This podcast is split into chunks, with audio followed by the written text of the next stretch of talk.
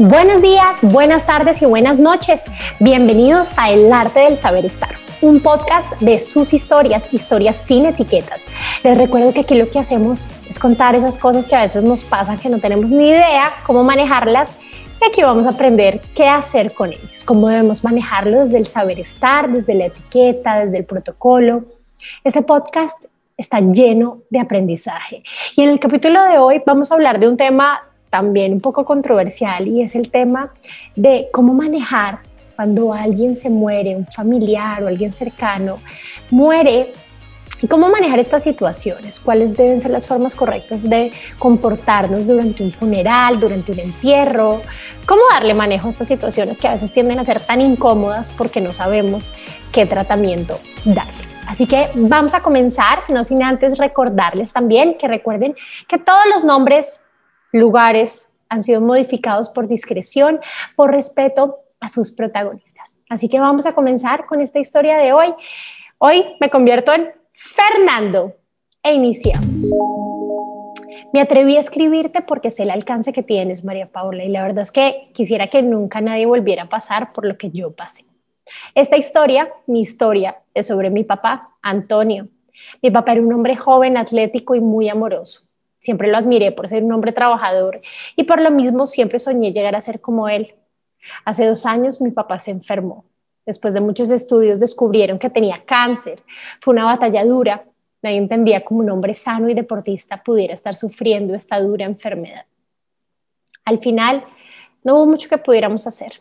El cáncer estaba muy avanzado y mi papá, la persona que más admiraba en el mundo, murió. Y a partir de ahí se desencadenaron los acontecimientos que me llevaron a contar mi historia. Es increíble el poco tacto que tienen las personas cuando se habla de la muerte. Parece imposible contener un comentario fuera de lugar. Yo me dediqué a ayudar a mi mamá a organizar todo. Era el único hijo, así que a pesar, muy a pesar de mi dolor, me tocó asumir este papel.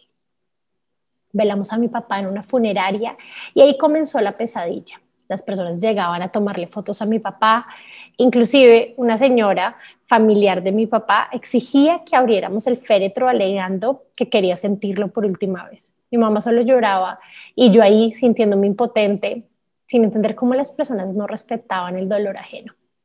Pues imagínate que unos días después me comenzaron a llegar a mi celular fotos de mi papá, de este familiar, que para que lo recordara.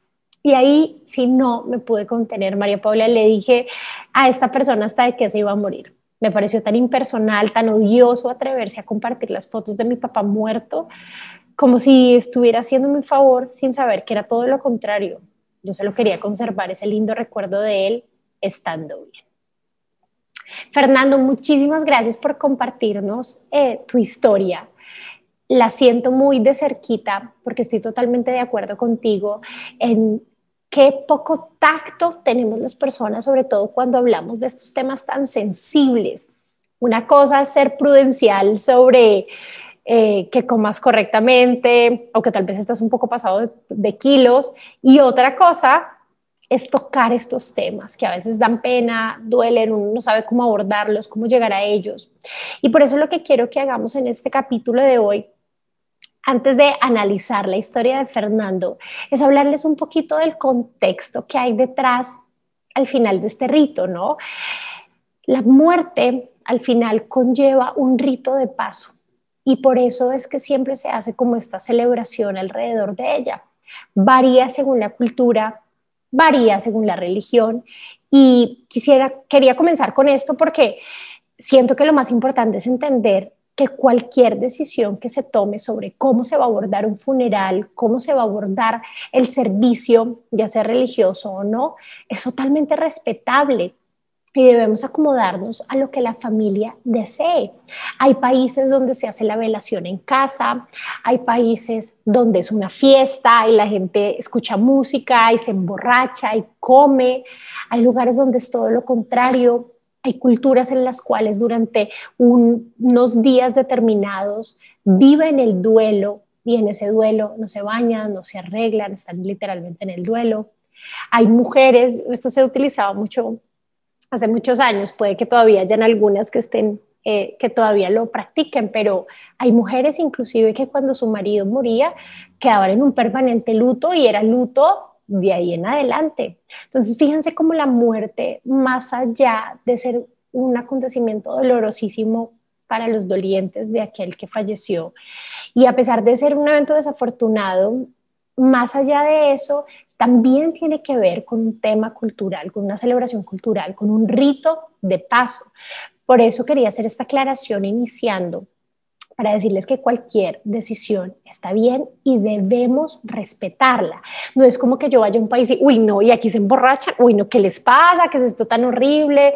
Mm, Ordinar, no, ¿por qué? Yo recordemos que no podemos emitir ningún juicio de valor frente a estas situaciones, entonces en este caso lo respeto, acompaño desde mi postura y ya está. También hay, hay em, algunas culturas, algunos lugares donde se hace lo que el eh, difunto quería, ¿no? Entonces, no, yo quiero que me lleven una fiesta o que todos vayan de colores y eso se cumple y está bien. Es una situación eh, totalmente diferente a cualquier otra. Entonces, siento que aquí hay que dejarse llevar un poco más por ese tema de las costumbres que cualquier otra situación particularmente. ¿Qué es importante entender de esta historia de Fernando? Fernando, gracias por, por compartirme por compartirnos tu historia. Está llena de aprendizajes, además, qué cosa tan horrible. Yo cuando la leí la primera vez dije, ¿qué? Me muero. Y sabes que te entiendo, te entiendo que le hayas dicho a esa persona hasta de qué se iba a morir, te entiendo que lo hayas querido horror, porque siento que hubiera hecho exactamente lo mismo. Y vamos a comenzar por ahí, por el tratamiento de esos temas sensibles por medios digitales. Oigan, de hecho, lo he visto últimamente, sobre todo en algunas clientes que tengo de la costa, he visto que muere alguien y entonces ponen en una historia, eh, enviamos un abrazo, no sé qué, luto por la muerte, yo no sé quién, y digo, ¿por qué lo ponen en una historia de Instagram? Si es un tema tan sensible, tan delicado, si no sé si las demás personas quieren que sepan, si lo hacen por visibilidad, todavía no entiendo la razón del por qué, pero sí quiero decirles que es incorrecto. Este manejo de temas sensibles por medios digitales lo hace tan impropio. Es tan impropio decirle o escribirle un mensaje a mi amiga de, oye, lamento mucho que haya muerto tu papá, o ponerle una historia en Instagram, o ponerle en su muro en Facebook, lo lamento mucho. Es tan impropio. Yo es mi opinión, pero les digo, yo, yo pienso que en ese caso es mejor no decir nada. Si no te nace llamar, si no te nace acompañar, si tal vez no lo puedes hacer, si están distanciados, busca la forma de acortar distancias siempre. Pero las redes sociales al final ponen una barrera gigante de impersonalidad y hacen que ese mensaje que tal vez eh, tenía una buena intención no se termine percibiendo del todo correcto. Por supuesto que no es correcto tomar fotos en ningún tipo de entierro, funeral, si hay una persona enferma, si está en el hospital, nada, nada, nada. Y si yo, por ejemplo, estoy enferma, estoy muriendo, estoy mal y mi mamá me quiere tomar una foto, mi mamá, que lo haga. Al fin y al cabo, pues es mi mamá, pero es la doliente.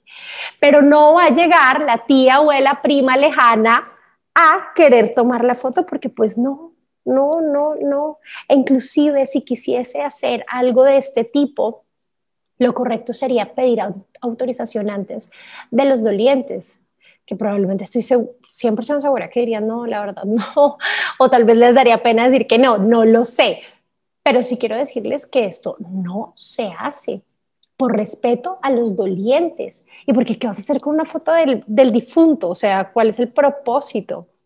Y mucho menos, entonces aquí voy agrandando el caso de Fernando, y mucho menos enviarle el recordatorio de, ay, mira, para que te acuerdes de tu papá y el Señor ya difunto. O sea, cosas que no tienen sentido, que a veces hacemos como que sin pensar o racionalizar mucho y no nos ponemos en lugar del otro y decimos, hombre, a mí la verdad es que no me gustaría que me estén mandando fotos de mi mamá muerta o mi papá muerto, pues porque lo voy a hacer. ¿Por qué? Porque a veces vemos las cosas tan fáciles y no pensamos en la otra persona. Me parece que no tiene sentido, me parece que de verdad ahí nos falta un poco de humanidad para tratar las cosas y dejar de pensar solo en nosotras. Ah, es que yo quise hacerlo, yo quise tomar una foto, yo quiero que me abran el féretro. Momento, ¿es usted la mamá, la esposa, el hijo? Si no, no, ¿por qué? nos falta respeto en ese ámbito. Y entonces vuelvo al tema de, las redes sociales para decirles que aunque son un medio súper práctico, es un medio de mensajería instantánea para comunicar tal vez una noticia en un momento, ay, no te imaginas lo que pasó, pasó esto, pasó lo otro, hay que tener especial sensibilidad con el medio por el cual lo voy a tratar. Les pongo un ejemplo. Yo estoy aquí en México, algún familiar mío se enferma, probablemente la opción más fácil para que mi mamá me avise o mi papá me avise sea por medio de WhatsApp. Pueden haber dos opciones, que me llamen o que me manden un mensaje. Al fin y al cabo, estoy lejos, puede ser una buena solución. Pero si me escribe la tía, abuela, prima, tal, por WhatsApp, oye, es que se murió el sobrino del tío, del primo, del abuelo, fíjense que además de ser una noticia eh, difícil, pero impersonal y por ese medio más impersonal, al final lo ponen a uno en situación difícil de qué hago, qué digo. Me, me avisaron esto, pero que le respondo, pero no respondo. Entonces quería hablarles sobre, esta, sobre esto porque siento que nos genera confusión a todos. El pésame se le da única y exclusivamente a los dolientes, quiere decir a las personas más cercanas del difunto. Si me morí yo, y les avisa mi mejor amiga que me morí, pues a ella no le voy a dar el sentido pésame, ¿sí? Se lo doy a la hermana, a mi esposo, a la mamá, a las personas realmente cercanas. Cuando comunico este tipo de noticias, también debo aprender a hacerlo con prudencia, con respeto por el otro. No sé cómo lo vaya a tomar, no sé cómo se vaya a sentir al respecto. No es nunca chisme, no es amarillismo, no pregunto, pero ¿qué le pasó si hace ocho días estaba perfecto y cómo murió? Y es verdad que le dijeron que yo no sé qué, ay, sí, como que le salió otra mujer por allá. No, todas esas cosas que aunque puede que uno tenga el interés de saber, inclusive el morbo, podríamos decirle, no es el momento para tratarlos. Trátalo después, trátalo con la persona adecuada, no con esa persona que en ese momento le está doliendo que está mal. En resumen, todo dependerá del nivel de cercanía, por supuesto. Yo les recomiendo que si hay un fallecimiento de alguien cercano, el familiar de alguien cercano de ustedes, siempre se tomen el momento de llamar, de acompañar, del día siguiente estar pendiente, cómo te sientes hoy, quieres que nos tomemos un café, si se pudiera, si no, no te mando un abrazo gigante, pero más que, más que irse a poner la historia en Instagram de lo sentimos mucho, siento que es más hacer un acompañamiento de corazón a esa persona que sabes que está pasando por un momento difícil, inclusive tu propia familia que esté pasando por un momento difícil. Es más un tema de sentir, ¿no? De un acompañamiento que venga de corazón. Podemos enviar flores, válido, siguen estando las flores eh, de moda, sigue siendo una costumbre que se envíe una corona, que se envíen flores. Ahorita por el tema de COVID, que esas las voy a dejar de últimos para que aclaremos un poco las dudas, pero ahorita por el tema COVID, inclusive vi que ya ni siquiera se están permitiendo las flores. Entonces depende de la situación. Si quieres enviar algo, podría ser eh, algo como las flores. Si no, siento que tampoco es necesario 100% enviar las flores. Lo que sí les puedo decir, y sí me parece un detalle de cortesía, es que si sé que se le murió la mamá a una de mis grandes amigas, puedo enviarle algo a ella especialmente para que esté acompañada, tal vez un té que la relaje, no sé, cualquier cosita para ella, para que se sienta un poco mejor podría ser un buen regalo. Que no se va a sentir un poco mejor, pero ustedes me entienden lo que quiero decir. Es más como te estoy pensando, te estoy acompañando, una cobijita, tal vez un libro más adelante, algo que realmente comunique que estoy pendiente, que estoy aquí. Otra cosa muy importante con respecto a este acompañamiento del que hablábamos, les hablo de situaciones no COVID, por supuesto. Si quiero acompañar a mi amiga que está pasando por un momento difícil, a mi esposo, si yo soy la doliente inclusive, hay que tener también cuidado con el tiempo prudencial. Está bien acompañar, pero que no sea ni muy, muy ni tan tan. No me voy a quedar desde las 6 de la mañana hasta las 8 de la noche porque pues la persona también necesita descansar, querrá estar sola, no sé, a menos que te lo pida que no sea así. Ni tampoco voy a ir cinco segundos a la funeraria y bye, chao, Raúl. Entiendo que hay personas que no les gusta estar ahí, lo entiendo, yo soy una de ellas, como que siento que me carga muchísimo estar en una funeraria, por ejemplo, incluso en un entierro, solo voy cuando es alguien realmente muy cercano que digo, wow, lo necesito. Pero si no, tiendo a no serlo. Y eso también es respetable. Vuelvo a algo que siempre les digo, pero necesito que se lo metan para siempre en sus vidas. Y es que no hay que tomarse nada personal. Al final, si se muere mi mamá y mi mejor amiga, no pudo ir, no quiso ir porque le molestan esas situaciones, estaba enferma, estaba de viaje, hombre, pueden pasar tantas cosas. No me lo tomen personal, no se lo tomen personal, hay que entender también a las personas. Lo que sí esperaría es que me acompañe, es que esté ahí para mí, es que pueda llamarla un día llorando a las 2 de la mañana y me conteste. Al final eso es lo que vale, ¿no? No el hecho tanto de estar en ese momento, sino estar de ahí en adelante, realmente estar. El sentido pésame, entonces hablábamos que se da solamente a los dolientes. También es importante entender que ese pésame, ¿cómo lo voy a decir? Tengo el caso de varias personas, siempre que cuento esto me, lo, me dicen en los talleres, Oigan, mucha gente que llega al momento de saludar al doliente, feliz cumpleaños o felicitaciones. ¿Y saben por qué es esto? Porque nos traicionan los nervios terriblemente, porque llegamos y no sabemos qué vamos a decir, feliz cumpleaños. y la señora con el esposo que se acaba de morir. Y estas cosas pasan más de lo que ustedes se imaginan. Yo siento que a veces sobrepensamos las cosas, no es necesario sobrepensarlas o utilizamos frases de cajón porque y ni siquiera tenemos idea qué, qué significan. Hay una, una frase que se me olvidó en este momento, mi sentido pésame, mi sentido pésame. Y a veces cuando escucho que las personas dicen eso, digo, ¿realmente sabes qué estás diciendo? ¿Entiendes qué hay detrás del mi sentido pésame? Yo no soy muy amiga de estas frases de cajón, siento que no hay nada mejor que ser auténtico, decir las cosas de corazón, como nacen.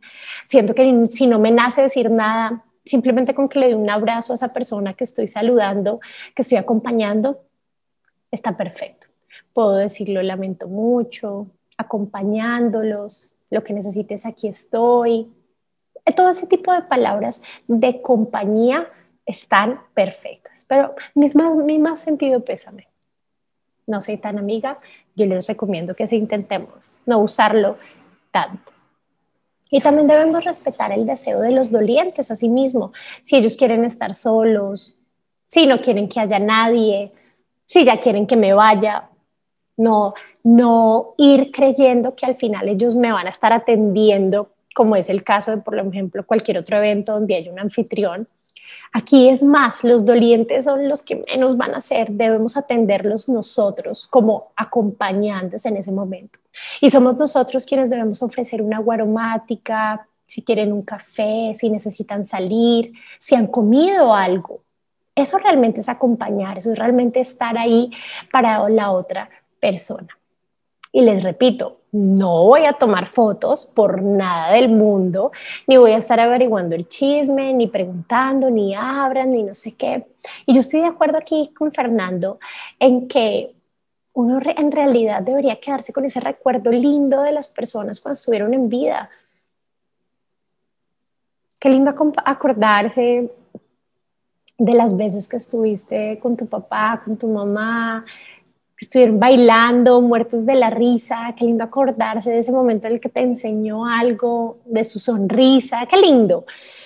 Yo, y les quiero contar aquí algo que a mí me pasó cuando era chiquita y siento que a partir de ahí, por eso pienso así.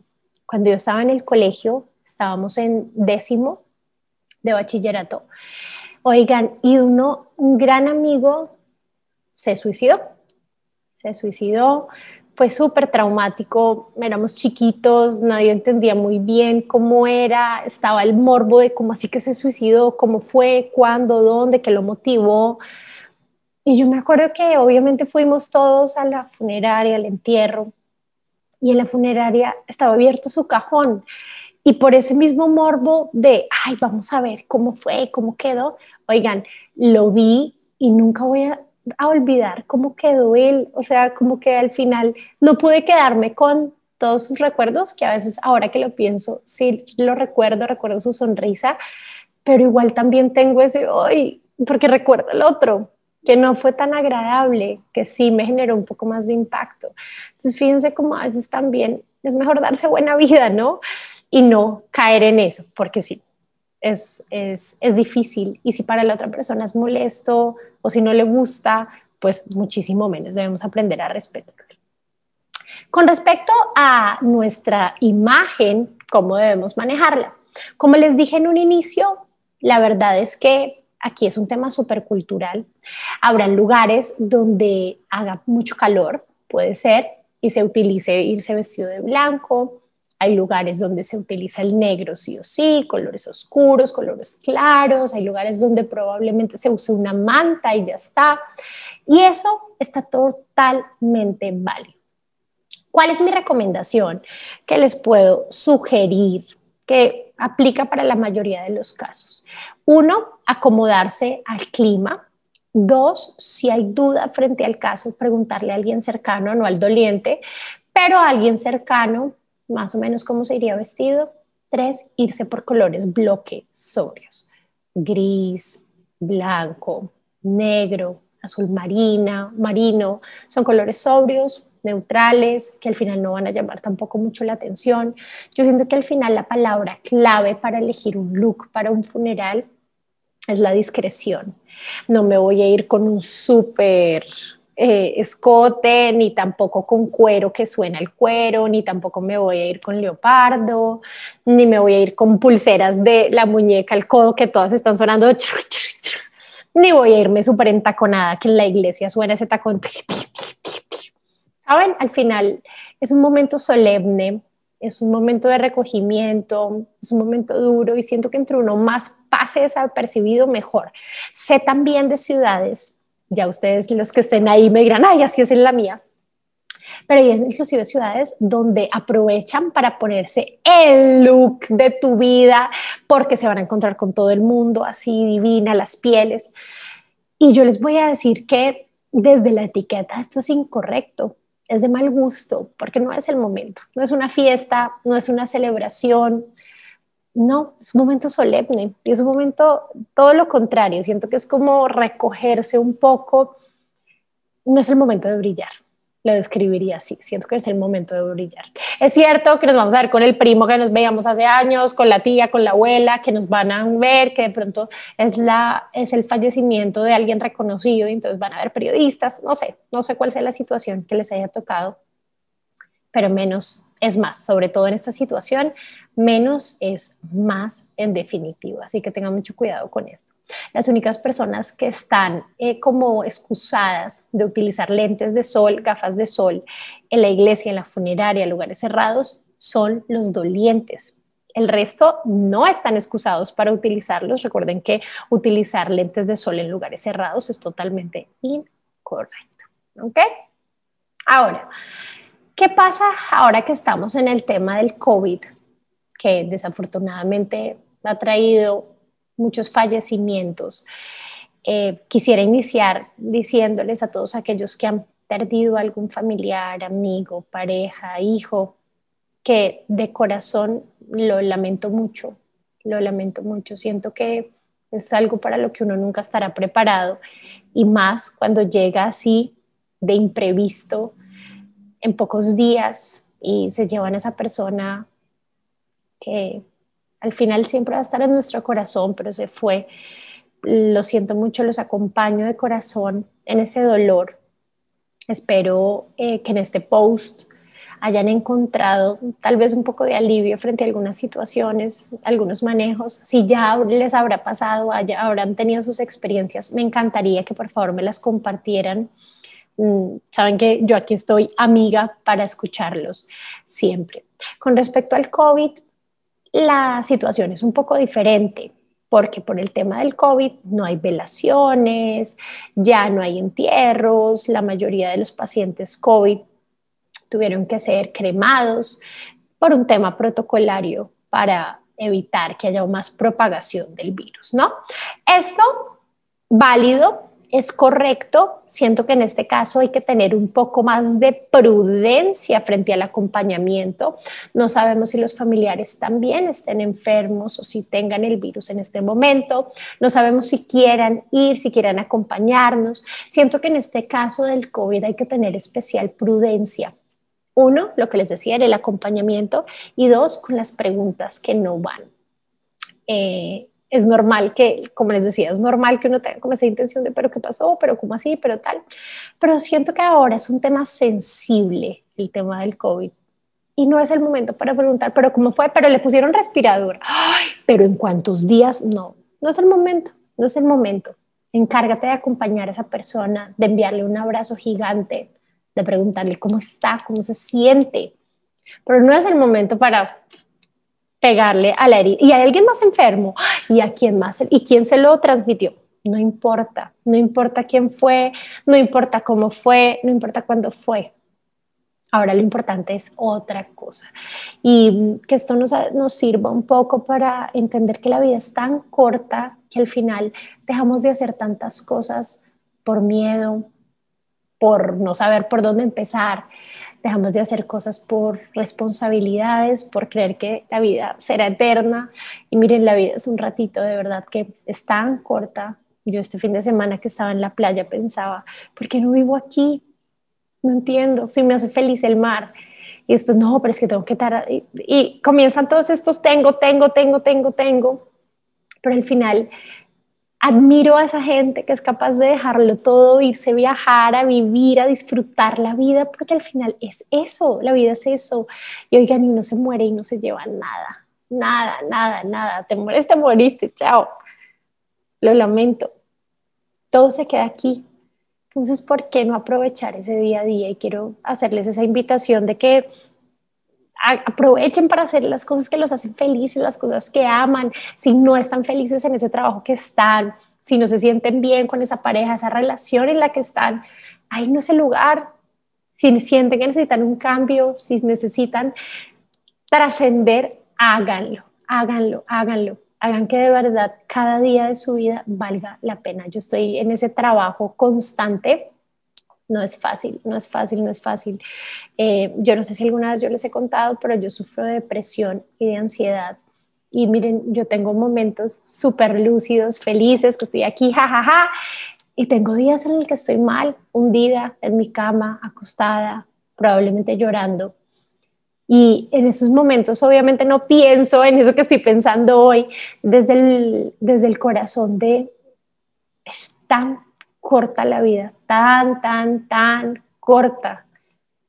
¿Por qué dejar que el tiempo pase sin uno hacer algo para ser feliz? ¿Mm?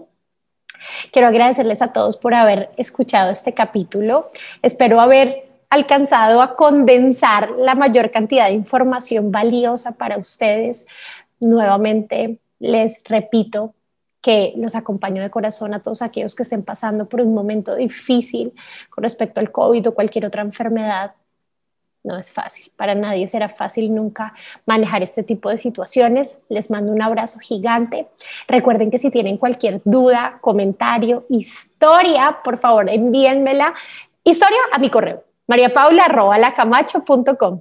Y si tienen algún comentario, historia, pueden hacérmelo por Instagram, el arte del saber estar o por la etiqueta por ahí echaremos chisme de toda la situación, me contarán qué también les ha pasado, qué otras imprudencias han vivido. Me encantaría conocer realmente qué más hay sobre este tema. La verdad, afortunadamente, yo no he tenido ninguna muerte así cercana. Un tío abuelo de mi, de mi papá y mi bisabuela que se murió, pero pues estaba muy enfermita, entonces no fue como tan, tan fuerte, pero sí me encantaría contar con otras anécdotas que ayuden a nutrir también este podcast. Nuevamente, muchísimas gracias por escucharme, por estar aquí. De verdad, gracias por su apoyo. Esta es media horita que les regalo de conocimiento, de aprendizaje, de abrirles un poco mi corazón. Siento que por aquí les cuento cosas que nunca contaría en la historia de mi vida. Pero bueno, aquí estoy. Espero poder acompañarlos un ratito esta semana y nos vemos el próximo martes con otra historia sin etiquetas. Les mando un abrazo gigante. Un abrazo muy especial y recuerden, hacer felices, carajo. No olviden suscribirse al canal también de YouTube, donde están todos los capítulos. Un abrazo, besitos, chao, chao.